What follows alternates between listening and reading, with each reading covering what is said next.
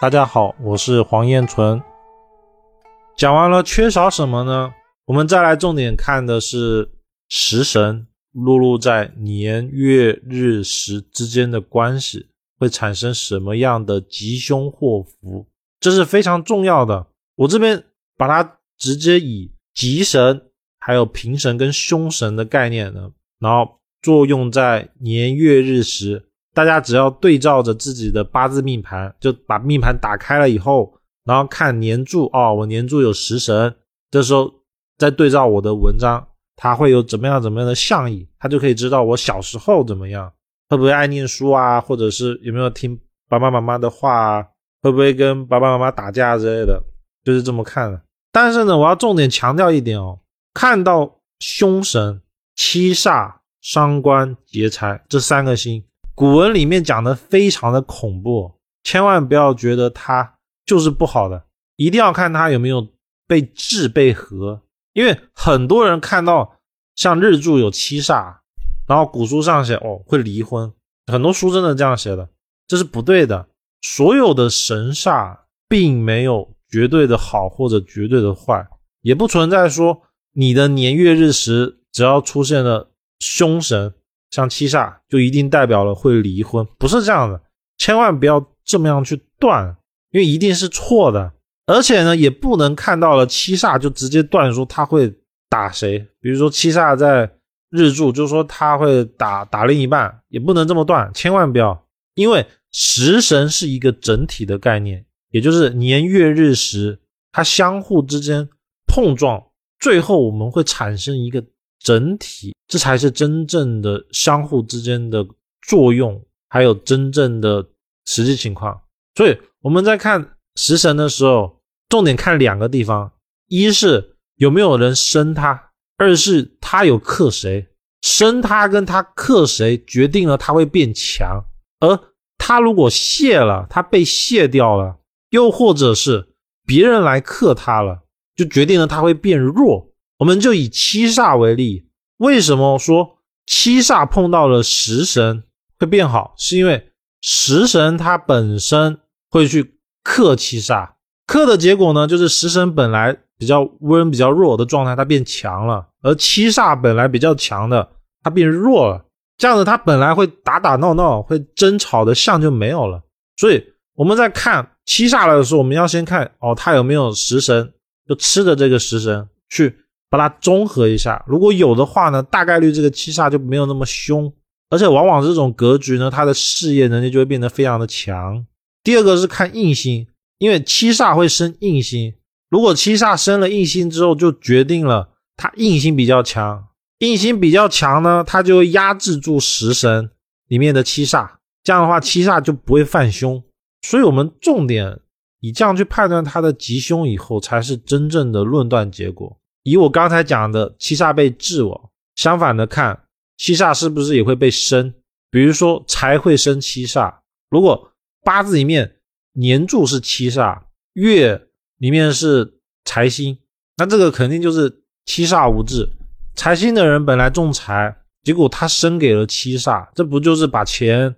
然后拿去花掉的意思吗？本来财星呢会重财，会知道怎么样赚钱。结果他赚的钱全部被七煞给花掉了，这就叫取向。又或者是七煞他会克比劫，七煞克了比劫以后，是不是比劫变弱了？本来独立的特性就降低了，七煞的作用就变强了。因为克我者为七煞嘛，所以被管的能力就变多了。本来呢，八字命局里面比劫的人容易独立，但是因为七煞的关系，有人来鞭策他，有人来管他，就会变成他本来要自己做的事情。他不会去做了，而是按照别人的想法，或者是思维模式，或者家规去做。你看以上讲的这些，是不是每个都产生了实质性的变化？所以我们在论断食神的时候，其实是非常复杂的。那我们怎么样可以论断的相对的精准呢？一是看我前面讲的怎么样判断食神强弱的办法。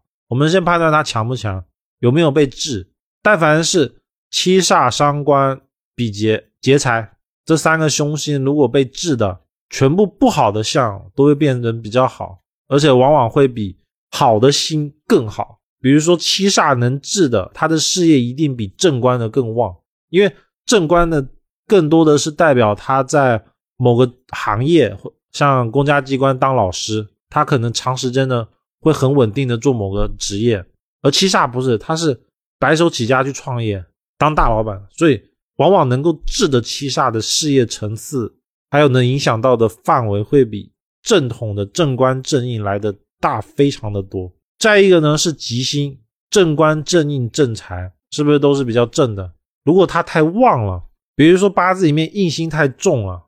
它会碰到正官，正官是不是在生印？在古文里面，官生印是一个很好的格局，因为很大概率他会从事跟公家机关或者是我们认为的好职业。但是呢，我们要去反思说，他硬性不就太强了吗？太强的结果，其实就会变成当事人容易古板。容易听家里面的话，变得自我比较没有主见。包括食神吃的那个食神本身是好的星座，结果碰到了比劫，比劫又生旺了食神，食神太旺了，太旺的食神反而就主凶了。因为你要想，食神是口腹的心嘛，它过旺了，是不是就容易胖？胖了之后就懒，懒之后就不想动，这就是一个吉星过旺之后变成不好的例子。所以看食神的重点，我们还是要判断一个口诀：吉星非吉，煞星非煞。只有阴阳平衡的时候，才是真正的好。这是我们在判断食神的时候，一定要非常重点的去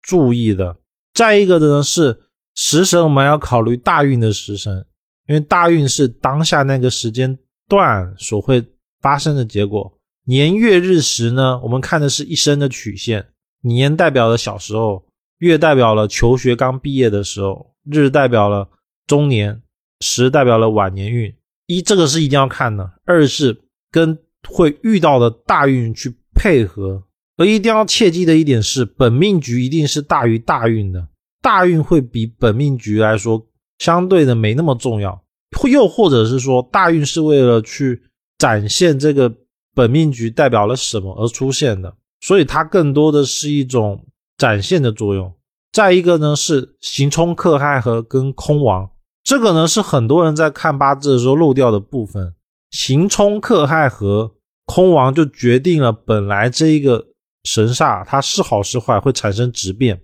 比如说年在食神，是不是很多都会说啊小时候比较幸福有口福，结果他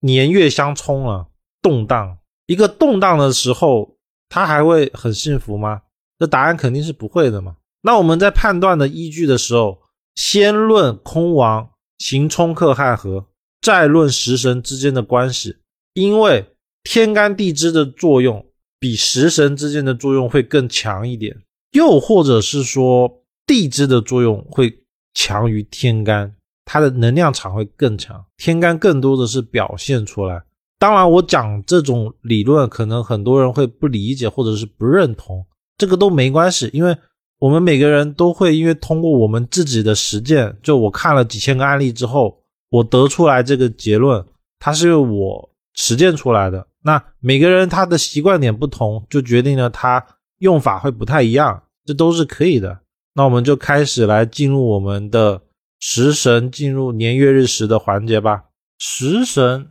食神在年柱呢，重点看童年好不好。如果年柱出生年出现了正财、正印、正官，就代表了小时候的家庭教育比较传统，会按照我们社会传统的模式来教育。讲成白话文呢，就是小时候就要好好的念书，考一间好的学校。学校毕业了之后呢，要找一个稳定的工作，并且呢。在念书的期间不能谈恋爱，然后一毕业呢就要马上有对象，有对象之后呢也要快点生小孩，生完小孩呢之后还要去在意自己的养老怎么样怎么样，就是会很容易家里面就会把他这辈子要做什么框架给定下来，并且当事人呢也会更趋向于过这样子的生活，而这种好处呢是当事人往往不太需要为钱烦恼。又或者是生活会稳定，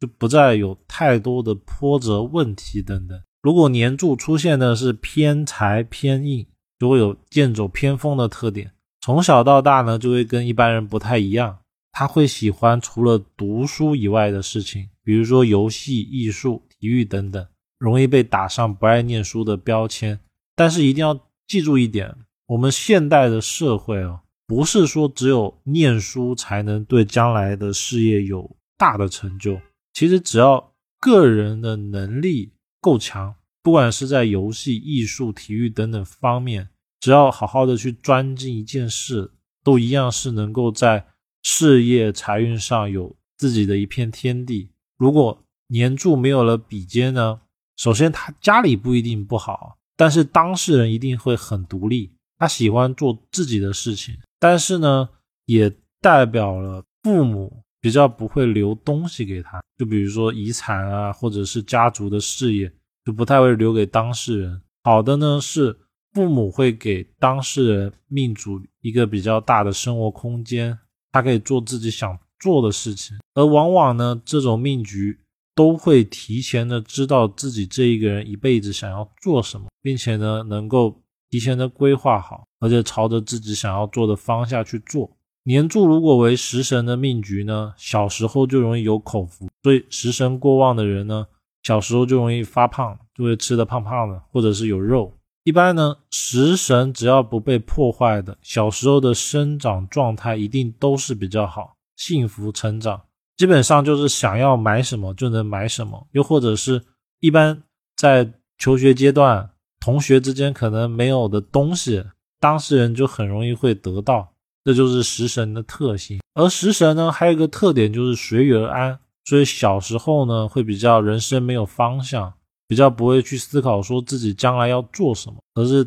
当下快乐就好了。如果年柱出现了劫财、伤官、七煞这三个凶星的话，一般代表了小时候会比较困难，或者是不会靠家里面的人，也代表了祖上容易辉煌过。但是到了命主当事人这一代以后呢，就会逐渐走走下坡，也代表了工作比较容易提前。就是较早的可以会出社会的一种象，求学阶段呢也容易有兼职，或者是没有念书的念头，会比较早的出社会工作。当然不是说出社会了以后就一定不好，而只是说刚开始会比较波折多。而如果呢这些凶星被受到了制煞，就是八字的命局里面有能够治他的神煞出现的时候，其实反而会变成好，比如说。年柱是七煞的，只要月日时又出现了食神，就形成了食神制煞的组合。这时候呢，就代表了当事人他不会冲过头了，反而呢能够在社会上事业能力有独到的建树。食神制煞呢，事业反而会非常的好，能赚钱以外，能力又强，事业运也旺，人际关系也好。当然，以上几点都是建立在。八字命局上年柱是没有被冲克或空亡的前提下的，如果有的话，好的会转坏，或者是变成没有。这节课程到此结束，喜欢的朋友点点订阅关注小红心，每周都会更新易学内容，也可以关注微信公众号“燕纯易学”学习更多内容。